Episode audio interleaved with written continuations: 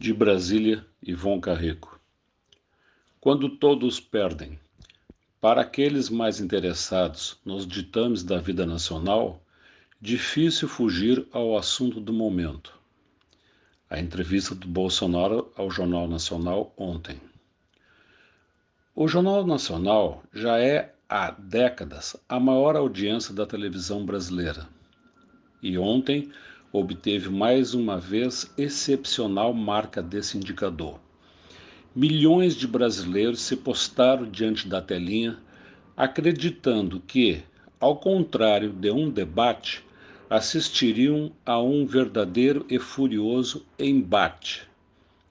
Desde quando anunciada a presença do presidente da República nos estúdios da Globo, para estrear a série de entrevistas com os candidatos ao pleito majoritário de outubro próximo, enorme furor causou e grande expectativa no país se formou. Como disse, quer pela possibilidade de um confronto, mas como também para saber acerca dos próximos anos.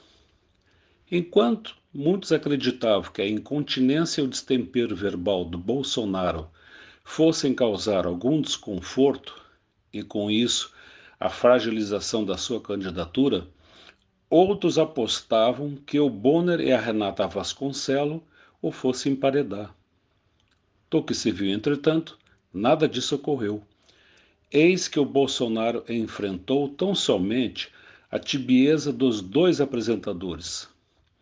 Ambos se mostravam apáticos, sem empolgação, sem grandes entusiasmos, repetindo velhas e surradas colocações, na certeza de uma possível ardilosa intimidação.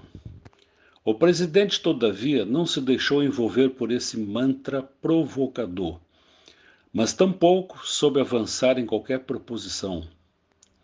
Não falou em nenhum projeto de nação.